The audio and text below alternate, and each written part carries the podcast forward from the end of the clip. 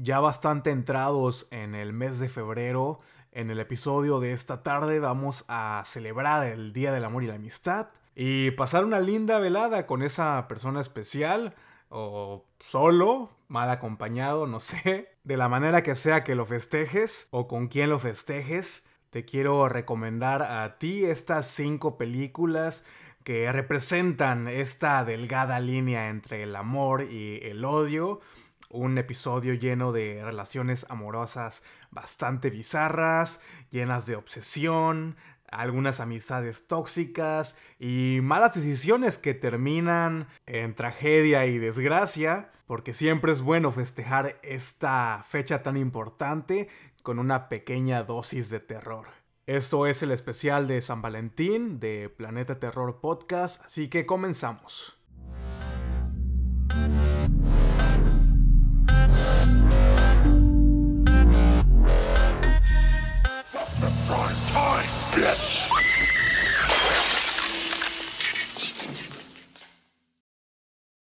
Bienvenidos nuevamente a este podcast donde hablo de películas de terror. Si es tu primera vez escuchando un episodio, te lo agradezco y si ya eres cliente frecuente del podcast, te mando un gran saludo, un gran abrazo. Muchas gracias por regalarme unos minutos de, tu tiempo y qué chingón pertenecer a esta gran familia de, de amantes del cine de género. Y me da mucho gusto que este proyecto que empezó de ceros, está poco a poco escalando y llegando a oídos de personas de todas partes del mundo. Y no sé, siempre es muy grato encontrarse con personas que se apasionan por lo mismo que tú, con la misma intensidad, con el mismo entusiasmo. Y es por eso que decidí cambiar un poquito esta semana, cambiar de lo habitual, que es escoger una película, hablar de ella, hablar de datos técnicos, datos generales y hacer un pequeño resumen o un largo resumen en algunas ocasiones. Así que en el episodio de hoy les traigo 5 recomendaciones para que pasen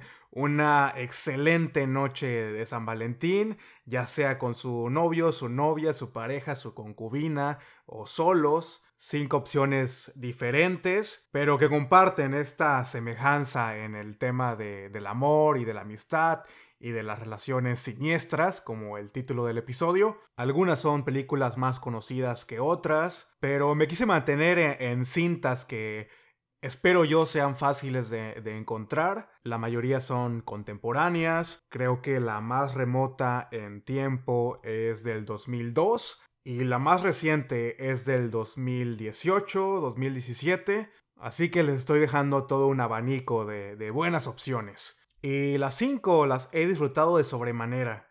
Una de ellas está en mi top 10 de películas favoritas de todos los tiempos. De hecho, ya hemos discutido en el podcast anteriormente de su director y de su actriz principal. Pero antes de meternos de lleno al tema, Solo quiero mencionar que una de mis películas favoritas del año pasado eh, recientemente se anunció que está nominada a los premios Golden Globe en la categoría de Mejor Película Extranjera o Foránea. Y estoy hablando de la película guatemalteca La Llorona que siendo sinceros, me importa un comino estos premios, me vale gorro las personas que sean parte de este comité que elige a los nominados y a los ganadores. Ya sabemos que como en todo sistema hay corrupción y hay intereses que son más políticos que nada, pero me da gusto que gracias a esta nominación eh, va a poder alcanzar mayor audiencia, va a poder llegar a un público más mainstream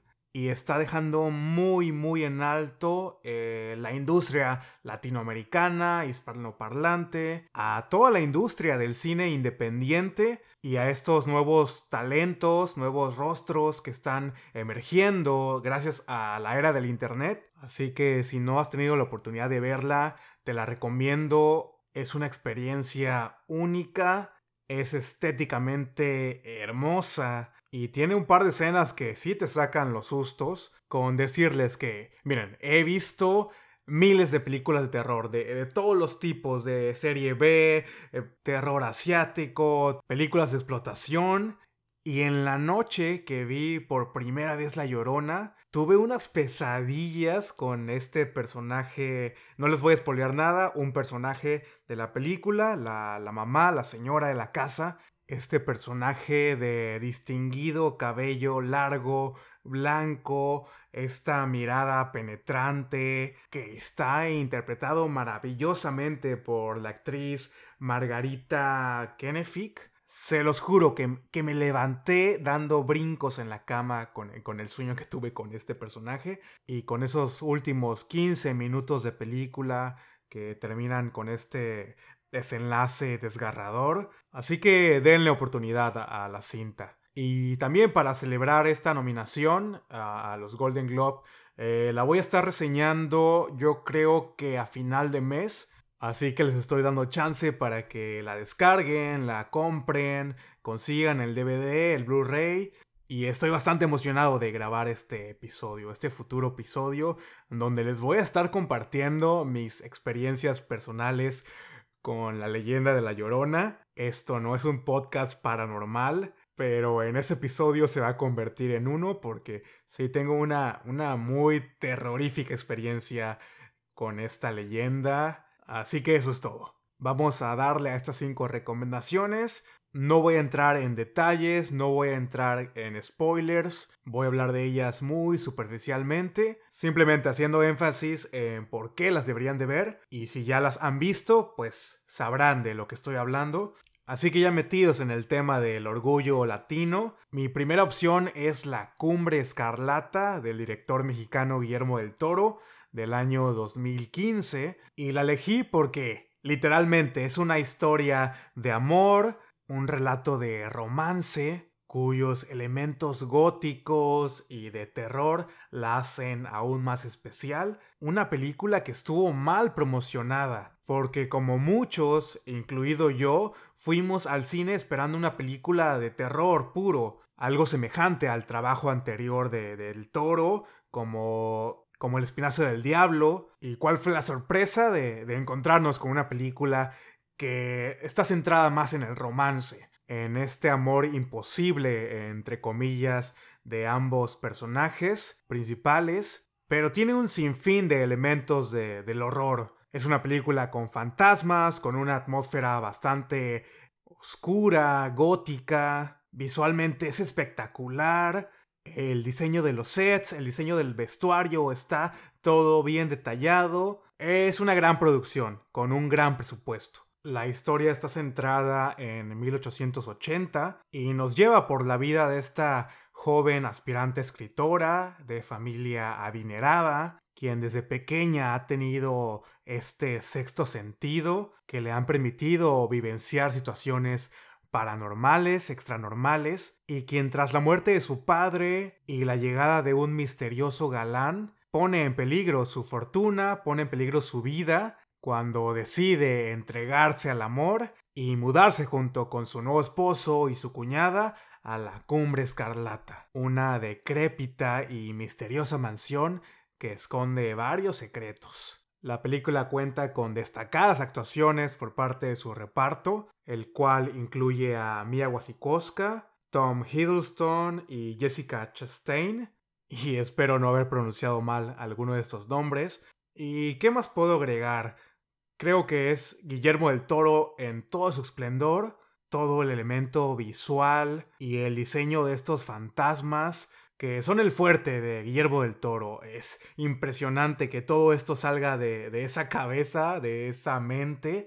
Es una película que te engancha con los personajes y que termina siendo una hermosa y horrorosa película de, amor. Especialmente para, para, las personas que a lo mejor no disfrutan tanto del género del terror. Así que considero que de las cinco opciones que les traigo el día de hoy, esta podría ser la menos visceral. Y si tu novio o novia no disfruta tanto del cine de terror, creo que es la más adecuada a manera de introducción al género. Y siguiendo con la temática de las malas decisiones, la siguiente película es un poco más hardcore, una cinta que no escatima en mostrar situaciones de estrés, situaciones de nerviosismo, hay gore, hay vísceras, hay tortura y un final que te deja helado. Y estoy hablando de una de mis peores experiencias cinematográficas dentro de una sala de cine. Creo que alguna vez lo comenté en un post de Twitter. Y esta película es Silencio en el lago o Eden Lake, del año 2008, dirigida por James Watkins.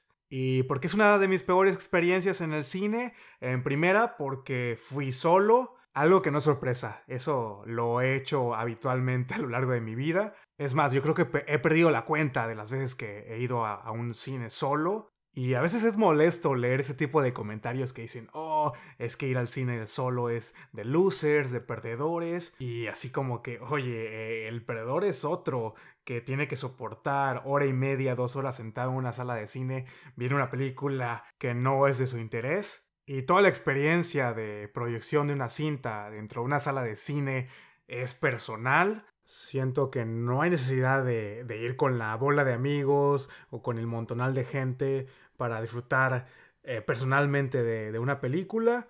Claro, es divertido compartir estas experiencias con tus amigos, con, tus seres queridos, pero bueno, ese es otro tema. E, el chiste es que eh, fui solo, eh, no había ni un alma en esa sala, fue una función de medianoche. Recuerdo que mis amigos de la universidad entraron a ver otra película y yo dije, no, ¿saben qué? Yo no, yo no quiero ver esto. Y vaya experiencia que tuve con El Silencio en el Lago.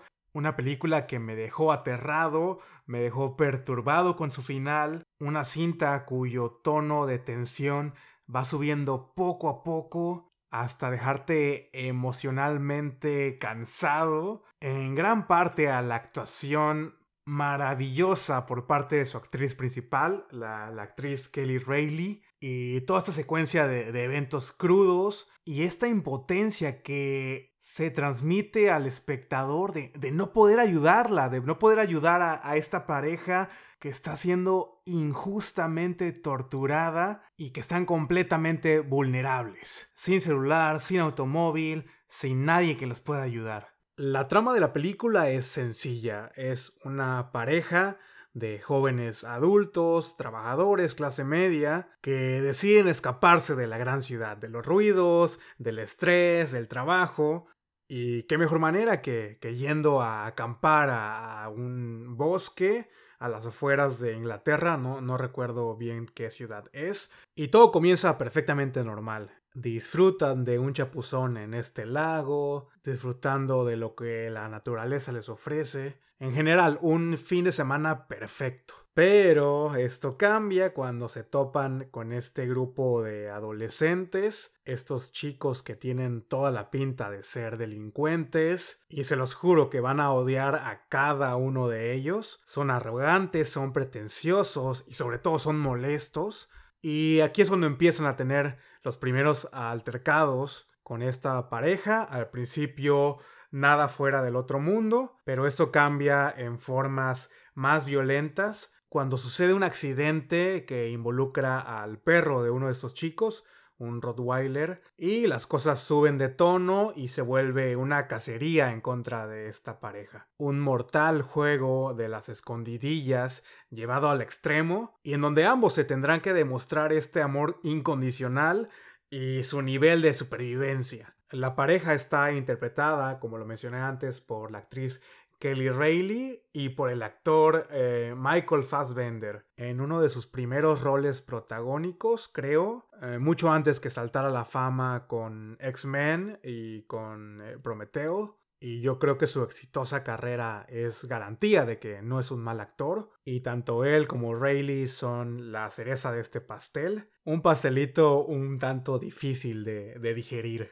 También se podría decir que hay un cierto comentario social hacia este grupo marginado de adolescentes y a, sus familias. La verdad es que no tengo ni la menor idea de cómo sea la situación en las comunidades rurales en, Inglaterra, pero hablando en mi experiencia, al menos en Latinoamérica, esta situación podría pasar y le podría pasar a cualquiera, a lo mejor no tan llevadas al extremo como, en la cinta, pero sí el robo de pertenencias, el robo de tu carro y violencia física, creo que sí es algo de lo que nos tenemos que cuidar, sobre todo como en este ejemplo de llegar a un lugar que no conocemos, donde no sabemos la clase de persona que habita a sus alrededores. Así que mi recomendación para este 14 de febrero es que no vayan a acampar solos, llévense a toda la flota y no pierdan de vista las llaves del carro, los celulares. Es más, no salgan, quédense en su casa y mejor vean Eden Lake. Y ya para concluir con esta segunda recomendación, ¿qué, me gustaría comentarles al respecto? Es del año 2008, así que es una era en la que Está muy de moda las películas de tortura, así que hay un par de escenas que a lo mejor no son para estómagos débiles. La actuación de los jóvenes también es bastante efectiva. Y es algo que siempre me he recalcado cuando veo una película y hay un personaje que me enoja tanto o que me genera un odio incontenible, es el resultado de que algo está haciendo bien, consecuencia de buenas actuaciones. Y por último, toda esta tensión que se va construyendo a lo largo de la película, solo para llegar a ese final, a ese final, el final de los finales. y los que ya la vieron me entenderán en esta parte, me dejó sin palabras. Y con eso cierro esta, esta película. Véanla, 100% recomendada. Y antes de pasar a la siguiente, solamente se me olvidó comentar que este director, eh, James eh, Watkins, Eden Lake fue su ópera prima y cuatro años más tarde dirigió La Mujer de Negro, creo, que no se llamaba así. No, la dama de negro, perdón. La dama de...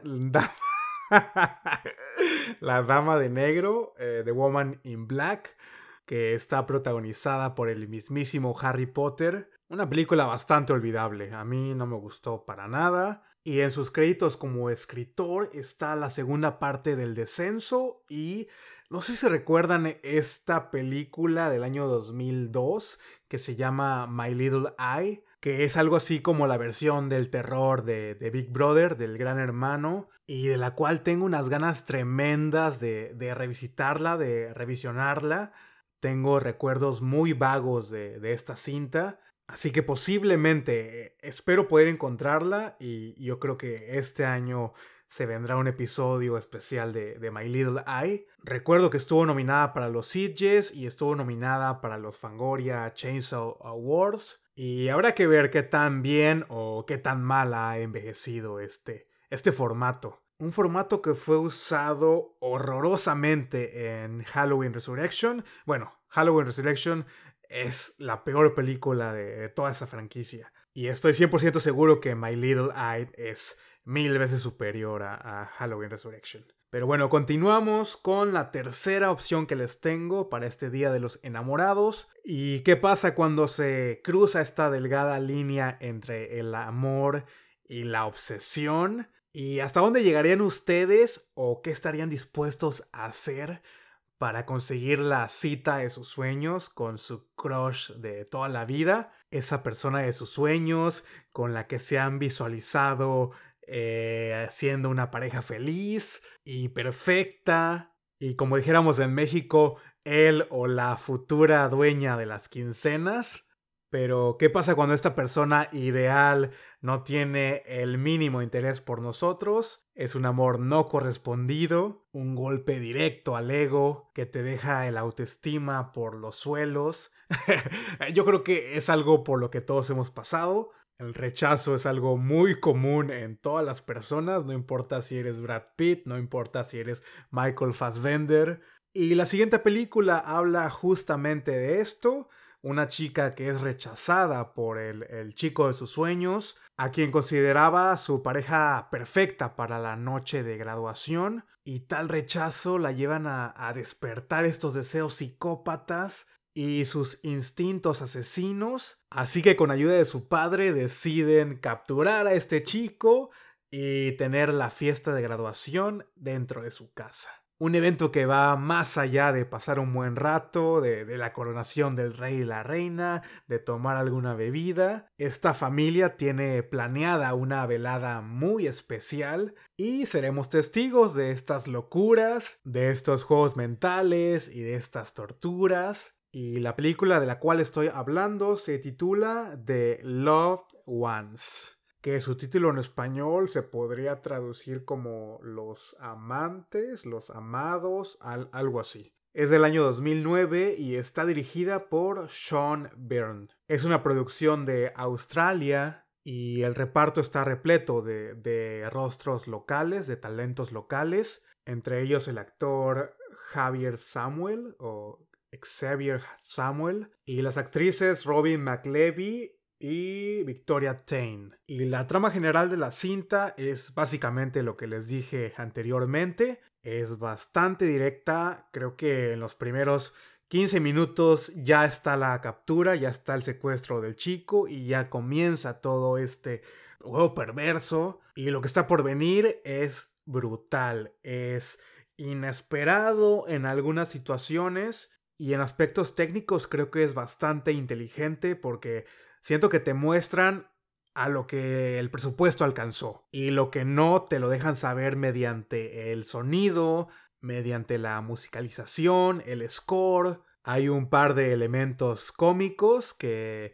tratan de apaciguar un poco la, la, tensión que se va construyendo y justo cuando crees que la película ya no da para más, siento que tiene un par de buenas sorpresas. Y estamos hablando del 2009, donde ya estábamos muy, muy entrados en estas películas de porno tortura. Ya habíamos visto 10.000 secuelas del Juego del Miedo, Hostal, Turistas. Y siento que esta película viene a refrescar toda esta fórmula que ya estaba gastada. Y más que nada porque tenemos la oportunidad de, de conocer a estos personajes realmente. Sus deseos, sus traumas y todos estos trastornos mentales que, que tienen y que los están orillando a torturar a un pobre joven inocente que de haber sabido hubiera aceptado desde el principio salir con esta chica y nada de esto hubiera pasado, pero desgraciadamente le dijo que no. La actuación de los antagonistas es excelente, es sobresaliente, en especial el personaje de, de Lola, que es la definición de la novia tóxica por excelencia, una chica completamente descarrilada y que en lo personal no siento que, que se llega a exagerar tanto con, con esta insanidad, con esta locura que, que, quiere representar. Y su contraparte masculina siento que también hace, hace un buen trabajo, es un personaje que casi no tiene diálogos, y toda esa expresión de sentimientos, miedo y emociones es más corporal. Algo que he aprendido cuando, cuando observas los detrás de cámaras de las películas, que es bastante difícil de, lograr mantener esta intensidad en tu actuación por varias horas o por varios días. Creo que a veces no se valora eh, actuaciones dentro del género y lo cansado que debe de ser para los actores, para las actrices, infundir situaciones de, miedo y que sean convincentes también.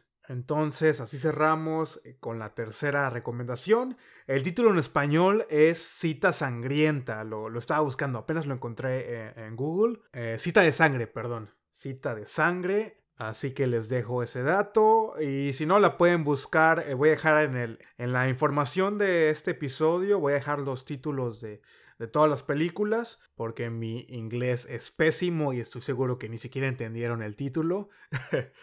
Así que con eso concluimos la tercera recomendación. Una película que, que toma prestado de, de, grandes clásicos, se inspira, por ejemplo, de, de Carrie, con toda la temática del baile de graduación y la coronación del rey y la reina, el color del vestido de, Lola también, muy similar al que, que usó Sissy Spacek, a las tonalidades que usó eh, Carrie en, en, su graduación. También podemos ver tintes de, de Misery, y por supuesto, películas de tortura como Hostal, como El Juego del Miedo. Y por supuesto, estamos hablando de una película de amor, que es eh, el título de este episodio. Un amor que no se lo deseo ni a mi peor enemigo. Y espero que esta película les deje una buena enseñanza. y espero que le piensen dos veces antes de, de rechazar a alguien. Y miren, qué casualidad, sin pensarlo, sin planearlo, la próxima recomendación eh, tiene que ver mucho con, con el rechazo también. Una de mis películas favoritas de todos los tiempos. Ya hablé de su director en el episodio de El Bosque Siniestro. Ya he hablado de su actriz principal en episodios anteriores. Y estoy hablando nada más y nada menos que de May del año 2002. eh, dirigida por Loki McKee y protagonizada por Angela Bettis. Un clásico, una película de culto, una cinta hecha con un presupuesto bastante modesto, pero la forma en la que está actuada, la forma en la que está contada la historia, el estilo de dirección de, de Loki McKee y un sinfín de elementos más hacen que esta película para mí sea perfecta. Me encanta mucho, me, me gusta mucho. Es uno de mis mayores referentes del cine de terror contemporáneo y siempre que tengo la oportunidad de recomendarla lo hago, por eso lo estoy haciendo en este episodio, porque justamente vamos a abordar dos temas, eh, el amor imposible, el rechazo, la obsesión y también un poco la, definición de, de la amistad, porque ¿qué pasa cuando May no puede encontrar a su alma gemela, a alguien que la comprenda, a un amigo, pues eso no la detiene y decide tomar cartas en el asunto y crearlo ella misma. Pero bueno, no me quiero adentrar tanto en los spoilers. La trama de May es, sencilla. Una chica con cero habilidades para relacionarse, cero habilidades sociales, todo esto consecuencia del trato que tuvo su madre con ella, ya que May desde pequeña tiene estrabismo y por lo tanto se le consideró como especial, entre comillas, desde su infancia, y ya en su vida adulta estos problemas para socializar continúan y la veremos envuelta en situaciones bastante vergonzosas y extremadamente extrañas, todo esto con tal de, encajar, de sentirse amada y querida por los demás, hasta llegar al punto en que este drama psicológico termina en un verdadero baño sangriento. Hay una vuelta de tuerca en esta batalla interna que tiene May para sentirse aceptada, así que cuando no lo logra, decide eh, crear sus propias reglas y poner en práctica sus habilidades como costurera. Y con eso ya no digo más. La actuación de Angela Bettis es magnífica, es única. Y sí, yo sé que está muy encasillada en este tipo de personajes, pero específicamente en May, este sentimiento de, de, empatía se traspasa de la pantalla. Te sientes tan mal por lo que está pasando May que, te dan ganas de meterte a la pantalla y, darle un abrazo. Es una chica bastante ingenua, que muchas de sus acciones son consecuencia de, de, su alrededor, de lo que está viviendo en ese preciso momento, y donde pierde este poder de distinguir entre lo bueno y lo malo, lo que está correctamente bien visto y lo que no está bien visto. Aparte, Angela Bettis tiene algo especial, tiene tiene un toque especial porque no es la actriz más guapa del mundo. De hecho, es como... Ah, ¿cómo, lo diré? Es como rara. Su complexión física e, es muy delgada. Pero no sé, te llega a enamorar con, con esta presencia que tiene. Con esos manerismos. Y con ese rostro angelical. Pero cuando el personaje de, de May da una vuelta de 180 grados, se lo compra, se lo crees. De una joven tierna, ingenua, cambia a esta persona psicópata y desquiciada. Es una muy poco valorada actriz. Eh, merece mucho mayor reconocimiento. Afortunadamente tuvo su regreso triunfal al cine de terror el año pasado en 12 Hours Shift, algo así. Turno de 12 horas en español. Así que sí, es, es una actriz que disfruto, que me gusta, que he visto casi todo su repertorio de películas. Y también el reparto secundario de May tiene rostros conocidos, como el interés amoroso de, May está Jeremy Sisto, a quien seguramente conocen por su rol en Caminos del Terror, en Grand Turn, o Kilómetro 666 en su título de España.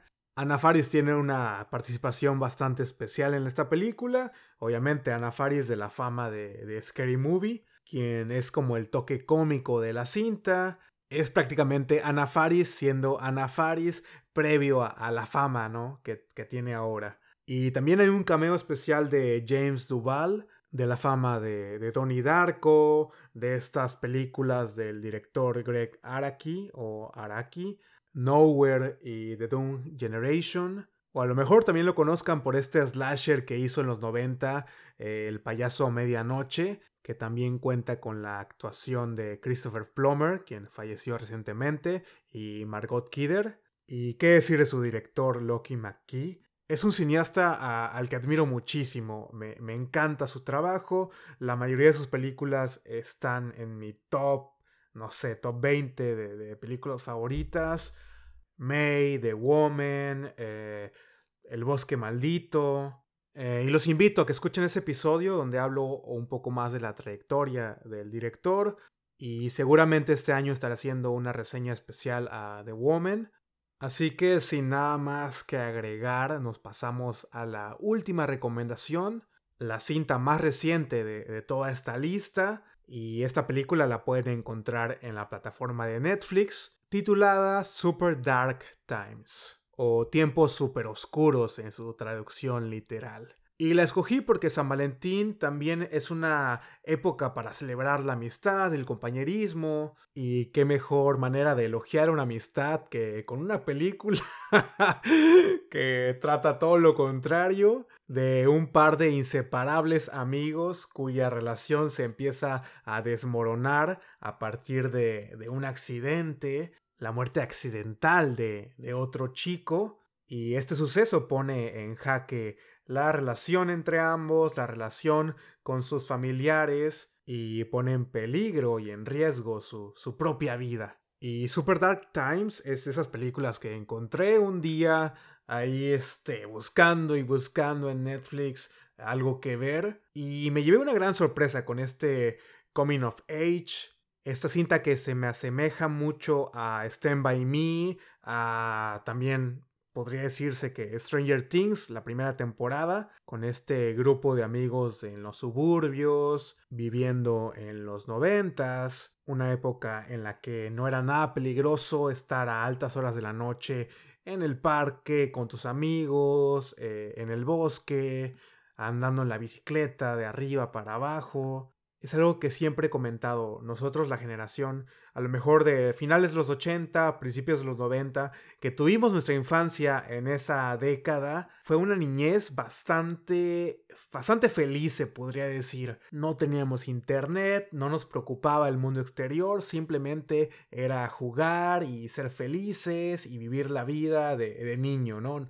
Sin preocuparte por otra cosa. Y aquí en esta película está reflejado algo de eso, es por lo cual a lo mejor empatizo un poco más. Aparte que los personajes se sienten completamente reales. Estos dos chicos de, clase trabajadora que están interesándose en el sexo opuesto, están como que entrando en la edad de la punzada, diría, diría mi abuela. Hay un elemento fotográfico bastante bueno, sobre todo al representar estas tonalidades otoñales, toda esta vida eh, en los suburbios estadounidenses. Y la razón por la cual me gusta esta película es, es la dirección que toma al final, en el tercer acto, justo cuando piensas que, que todo va a terminar bien. y aclaro, no estoy diciendo ningún spoiler, hay un pequeño twist que, le agregó ese toque especial que, yo disfruto mucho eh, en estas películas, en este tipo de películas. Y creo que sin duda el título le, le hace justicia a la película y me deja mucho en qué pensar si yo estuviera envuelto en este tipo de situaciones, cómo reaccionaría ante tal evento. No sé, es algo que le aplaudo a la película, a las actuaciones, de, de haberme puesto en, los zapatos de, estos chicos. Porque al ser actores completamente desconocidos, eh, tienen esa mayor capacidad de, atraparte y de envolverte con, con, la historia. El actor Owen Campbell interpreta a Zack y Charlie Tahan o Tahan es Josh. Creo que este último está en una serie de Netflix en Ozark eh, no, la he visto, no, la verdad no sabría decirle si tiene un papel principal ahí, pero siento que ambas actuaciones son bastante prolijas y son actores que estoy seguro que tendrán un futuro prometedor en el cine. Creo que este último tiene bastante repertorio, no, no sé, dice su IMDB que salió en Soy Leyenda y yo no recuerdo de haber visto a este chico en Soy Leyenda. O seguramente es que tiene mucho tiempo que la vi también. No, no recuerdo mucho. Y es así que, que, llegamos al final de este episodio, este especial de San Valentín, con estas cinco recomendaciones, cinco películas que estoy seguro que, que, las van a poder disfrutar, donde se van a emocionar, donde se van a asustar, donde sus sentimientos van a estar a flor de piel. Y ya sea si están solos o acompañados, van a pasar una aterradora velada. Así que les deseo un feliz San Valentín, un feliz día del amor y la amistad. Les mando un abrazote y un saludo hasta donde sea que estén. Ya para cerrar, ya saben, las letanías de, cada episodio. No se olviden darle like a las redes sociales, a, Facebook, a Instagram, a Twitter, a, lo que sea que, que utilicen. Eso ayuda a que este proyecto crezca y que llegue a más oídos y que esta comunidad de, amantes del cine de terror eh, hispanoparlantes crezca. Y también si tienen oportunidad de apoyar a, otros creadores de contenido, a otros podcasts, a canales de YouTube, háganlo, háganlo. La verdad que, que esa es la forma en la cual nosotros sabemos que lo que estamos haciendo se está haciendo bien. Es como ese pequeño empujoncito que, que le da uno como ese boost también de energía y ya sea con un comentario, un like o un simple follow, es como nosotros podemos saber, ¿no? Que, les está gustando lo que, lo que estamos haciendo. Y con eso me despido. Mi nombre es Iván y nos escuchamos en el próximo episodio. Saludos.